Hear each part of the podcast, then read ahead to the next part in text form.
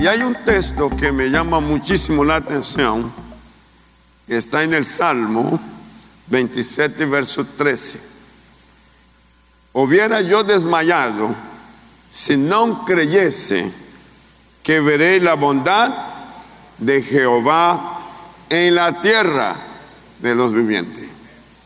Es una expresión del salmista, considerando lo que pudiera haber sido si la fe, si su confianza no fuese accionada en el tiempo.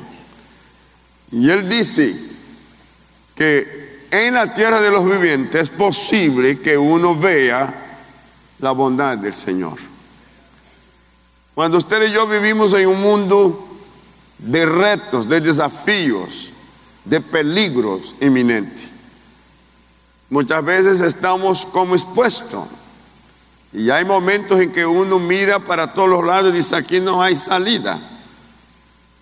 Busca en la familia, en los amigos, quizás una respuesta y no la hay. En este caso, aun cuando todo se agote a tus ojos, a tu mirada física y natural, tú tienes un recurso más, que este sí es un recurso que no falla, la fe. Pero Pedro, cuando habla de la fe, pone un contexto que me llama la atención, y ojo que yo estoy sirviendo al Señor desde muy temprano, y uno de los puntos fuertes de mi vida es observar la acción de la fe. Y él dice en el capítulo 1 de su segunda carta, verso 5, dar un consejo, llama la atención a la familia. Esa es una carta de carácter universal. Y cuando está hablando, él dice, añadir a vuestra fe virtud. Y a la virtud, conocimiento. Y sigue. Pero yo quiero quedar con esos dos. Añadir, a vuestra fe virtud. ¿Qué es virtud? Virtud es fuerza, acción, movimiento.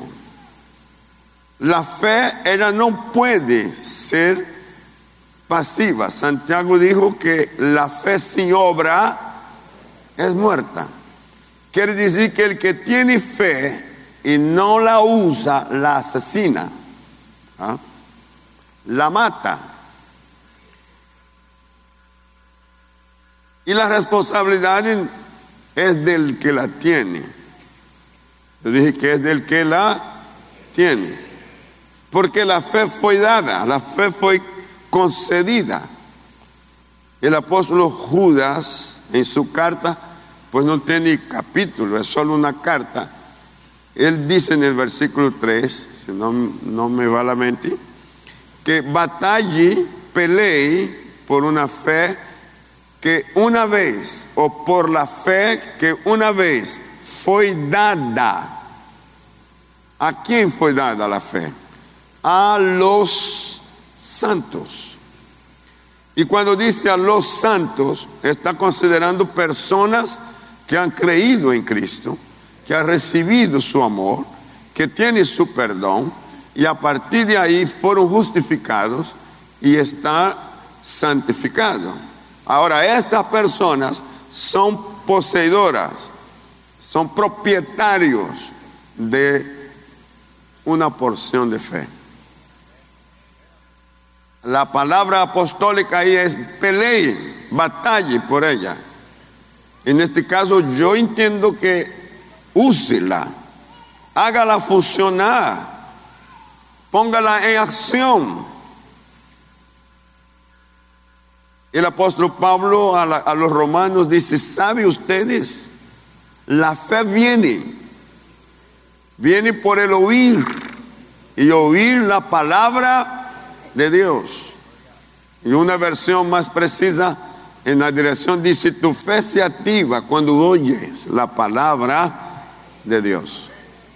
Así que la palabra de Dios, ella pone al que es poseedor de la fe en un marco de acción. Pero esta acción no puede ser sin conocimiento. si la virtud se activó, inmediatamente añada conocimiento. Ahora, ¿qué es conocimiento en la fe? Es decir, que la persona puede hacer uso de una fe programada. Es decir, voy a usar mi fe para alcanzar un resultado. Y aquí quiero utilizar ejemplos que son importantes. El primero que vimos fue del Salmo 27 y 13, y luego Mateo capítulo, 21, capítulo 15, versículo 21 al, 10, al 28. Y si usted puede, observe bien todos los movimientos que se dan en esta lectura con una persona que representa a usted hoy, que representa a mí. Saliendo Jesús de allí, se fue a la región de Tiro y de Sidón. El escritor marca la ruta, el destino, pero también marca el propósito. Jesús está en movimiento, elevar a una región, para un lugar que está siendo considerado importante para él, Tiro y Sidón. Y aquí una mujer cananea que había salido de aquella región clamaba diciéndole, eh, Jesús va y una mujer sabe que él está pasando ahí y ella entra a provocar en él, a llamarlo. Y dice que ella clama diciendo, ¿qué dice la mujer? Señor, hijo de David, ten misericordia de mí. Primera persona, ten misericordia de mí. ¿Por qué?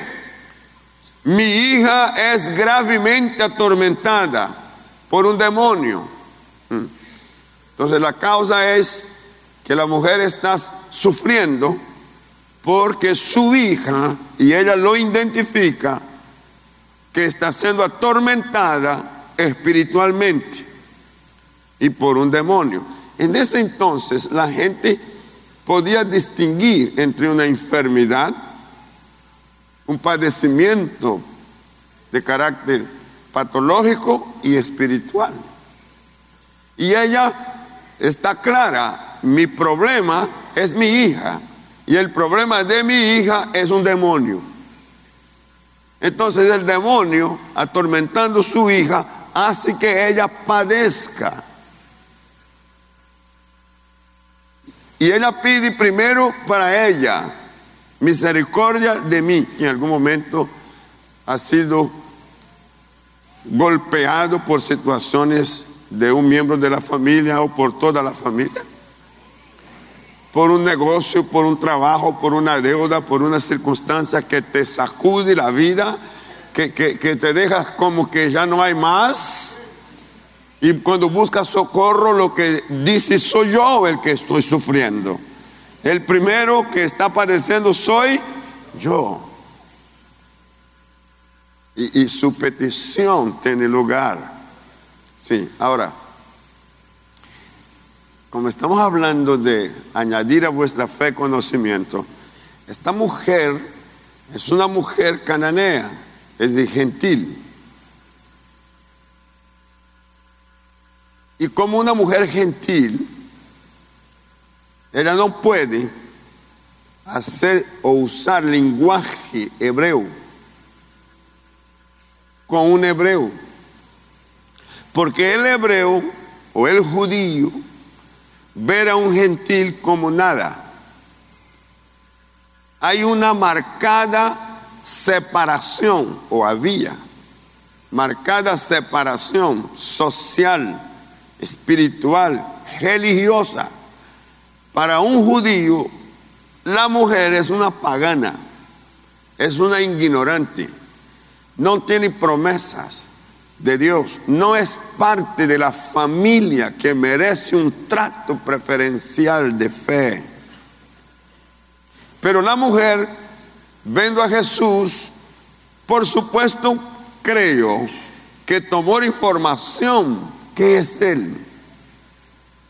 ¿Es el Mesías?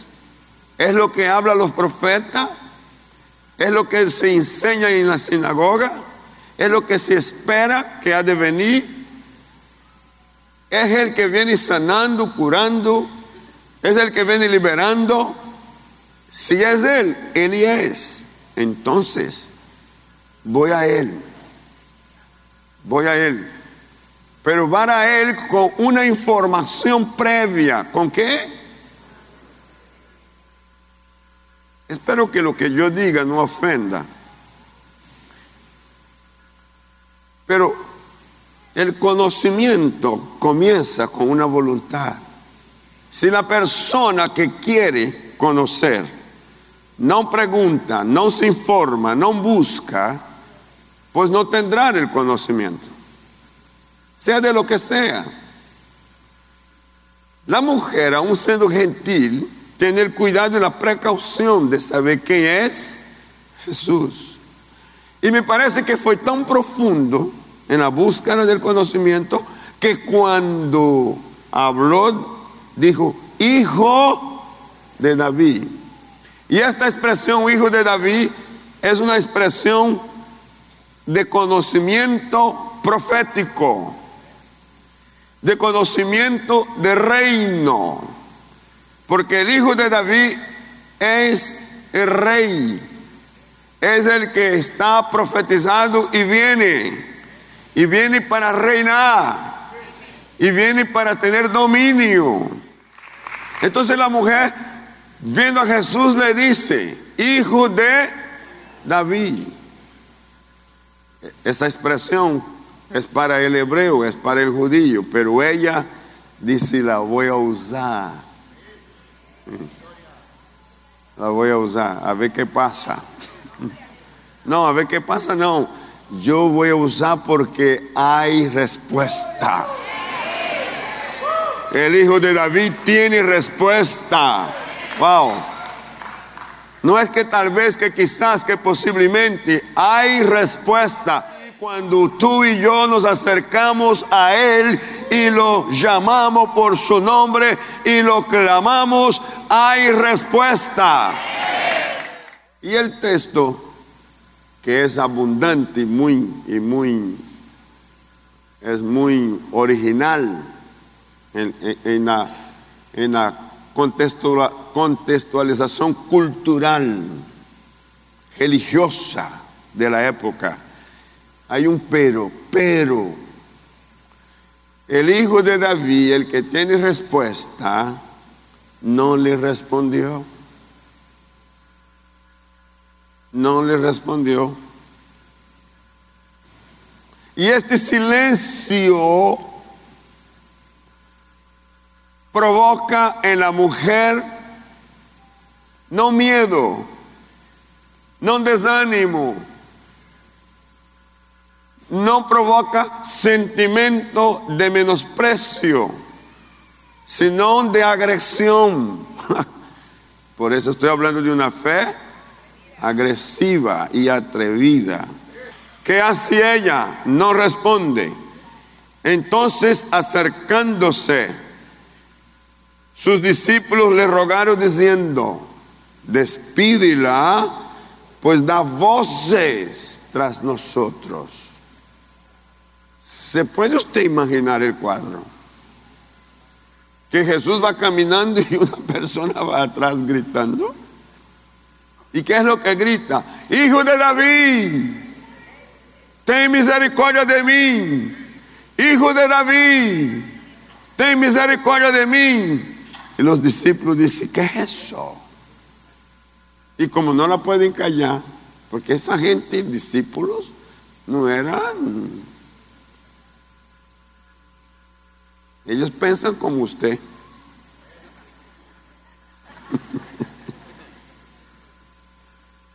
Seguro que fueron a la mujer, cállense, inoportuna. Ya, ¿no vio que él no le respondió? ¿Quién eres para estar aquí? ¿Usted ha escuchado a alguien decir esto a otro? Pues espero que no sea usted. Mm. Hay gente que cuando una persona tiene esos atrevimentos y si hay un poco más de confianza hasta le agarra y le da un... Pero la mujer no le importa tampoco que la vea como inoportuna. La mujer, ella se mantiene. Pero ojo con la respuesta de Jesús. Él, Jesús, en público, respondiendo, dijo, no soy enviado sino a las ovejas perdidas de la casa de Israel. Y aquí hay una enseñanza, ovejas perdidas de la casa de Israel. Fue la respuesta a los discípulos, los centra y lo pone en el contexto en que ellos conocen. Pero está diciendo a ellos, la misión primaria es restaurar la casa de Israel. A eso vengo, esa es la misión primaria. Así que tranquilo con la mujer. ¿Qué hace que la mujer se humille, se sienta desanimada? No. Entonces ella vino y se postró ante él, diciendo, Señor, socórreme, socórreme. Ella sigue. Yo vengo por una respuesta. Tú tienes la respuesta. Socórreme. Sorpresa. Respondiendo él dijo, no está bien tomar el pan de los hijos. Eso es en público. Es en público. Hay gente que se ofende con una, un descuido que alguien no lo mire bien, no le responda al momento, ya con eso basta. Eso es en público. No está bien que se tome el pan de los hijos de, de la casa de Israel para darse a una gentil. No está bien. Y al decir esto, le va más lejos dar pan a los hijos y echarlo a los perrillos. Wow. Ahora es una comparación, porque esta, o este es el concepto que hay en el ambiente, que una gentil es comparado un perrito. Pero dice perrito. Y hablar de perrillo, por supuesto, tiene una causa, tiene, un, tiene una, una posición diferente que más tarde les explico. Pero la mujer dijo, sí, Señor, sí, pero ya está interactuando. Y yo me imagino que cuando se da eso, los discípulos se, se, un poco y queda como atento en la interacción entre Jesús y la mujer. Ella pasó a ser el centro, el centro de toda la atención. Y Jesús interactúa con la mujer y la mujer no se ofende, la mujer se mantiene, tiene dominio propio. Así que te digo a ti que de pronto eres volado en el dominio propio. Acálmate. Hay cosas en tu vida, hay momentos que para que ganes necesitas saber tener dominio propio. La mujer se controla, la mujer se mantiene en una posición de cuidado y ella dice interactuando, está bien, pero los perrillos comen de las migajas que caen de la mesa de sus amos. Ese es el contexto, ellas saben qué contexto está. Y ahí se desata algo increíble. Entonces respondiendo Jesús dijo, ¡Oh! Mujer, grande es tu fe. Hágase contigo como quieras. Y su hija fue sanada desde aquella hora. Entonces, permítame trabajar con los que me faltan. Fe atrevida que supera obstáculos para alcanzar respuesta. eh, esta fe una vez que está en acción y con conocimiento, ella va a superar obstáculos. Tú estás hoy recibiendo una palabra que te va a poner en el lugar de fe para superar obstáculos. No vas a tener vida fácil, pero vas a superar las dificultades. Bendito sea el nombre del Señor.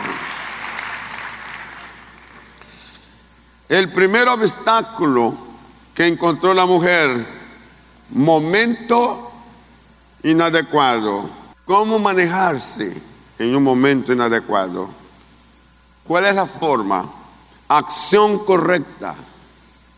Aproximarse clamando, no murmurando, no acusando, no señalando, no reclamando, clamando. Hay una diferencia entre clamar, reclamar y murmurar, quejarse. No, la mujer tiene demanda, no tiene una simple queja, tiene una demanda. Ella sabe que en el momento, el momento es inadecuado, pero su comportamiento, la acción inteligente, es una aproximación clamando. Segundo, segundo obstáculo, indiferencia. Los discípulos fueron indiferentes con ella. Jesús mismo se mostró indiferente en el momento de su clamor. Acción correcta, actitud de adoración. No me ofendo con aquel que tiene la respuesta. ¿Por qué no me respondió, no me contestó de forma inmediata? ¿Por qué no me consintió? Él es Dios. Para ella, Él es Dios. Para ella, Él es el Hijo de David. Por lo tanto, no me ofendo con Él, sino que lo adoro. La acción correcta es adorar, es curvarse, es entregarse. Y se postró delante del Señor. Tercer obstáculo, inoportuna. No solo el momento es inoportuno, inadecuado, sino que ella es inoportuna. Ella llega y la gente por ser gentil la rechaza. Acción correcta, declaró Señor. Un derecho que pertenece a los judíos, que pertenece al hebreo. Ella se lo toma y se lo toma, es Señor y punto. Sí. Si es Señor para ellos, también es para mí. Wow. Pero no puede llegar a eso sin conocimiento. ¿Y, por qué llega ella a este punto de verlo como su Señor? Escuches. Cuarto obstáculo, sin derecho, porque era gentil. Este, este sin derecho que prevalecía a través de los siglos y venía con una discriminación voraz, religiosa. Para, para ella en este momento se acababa, porque el Mesías va a poner fin a eso. ¿Y sabe lo que está haciendo ella? Se está provocando, está, está provocando, está adelantando los tiempos. Si Él viene para acabar con eso, yo soy la primera. Si Él viene para romper esa barrera, lo hará conmigo. Si en Dios no hay acepción de persona y hay una barrera tan grande que no solo separa una persona, sino que separa toda una etnia, toda una cultura, toda una raza, ¿por qué no terminar eso pronto? Sí. Acción correcta gran confianza, socórreme. Si ellos tienen derecho, yo también lo tengo, socórreme. ella no cambió su postura, ella quiere una respuesta coherente. Quinto obstáculo, llamada perrillo. Y aquí perrillo amado por los niños. La expresión que Jesús usó con ella fue tierna. No la ve como un perro indigno, sino como un animalito que es amado. Pero un niño los es nacido, pero un hijo los ha estado. ¿Mm? Este ama a los perrillos. Y si Él puede amar, ciertamente habrá respuesta, habrá cuidado. Sí. No hay posición menor para Dios. Por esto me encanta cuando el Salmo dice, y Él miró desde las alturas y vio el pobre en el polvo, en el muladar el menesteroso, y los levantó de allí. La mujer sabía eso, me parece que ella está clara en eso. El que levanta del polvo al pobre, el que levanta del muladar al, que está con hambre, con necesidad y llegó. Y yo soy una necesitada y esto es para mí. Y voy por lo que es mío. ¿Estás buscando algo en Dios? Si estás buscando algo en Dios, Él lo tiene. Si es perrillo amado por los niños, te ofende, entiende la palabra, responde de manera correcta, ¿cuál es tu respuesta? Si falta conocimiento, más bien puedes ofenderse hasta lo más íntimo y quizás tenga una respuesta enojada Pero ella no, acción correcta, la mujer con la fe atrevida se adelantó. Se adelantó a los tiempos, cambiando las migajas por el pan completo. Si los perrillos tienen derecho a migajas, yo vengo por el pan completo. Yo quiero, yo quiero el pan completo. De pronto hay gente que se contenta con migajas. Pero hoy vengo a decirte, el Señor no quiere para ti migajas. Él quiere provocar conocimiento para que accedas al pan completo.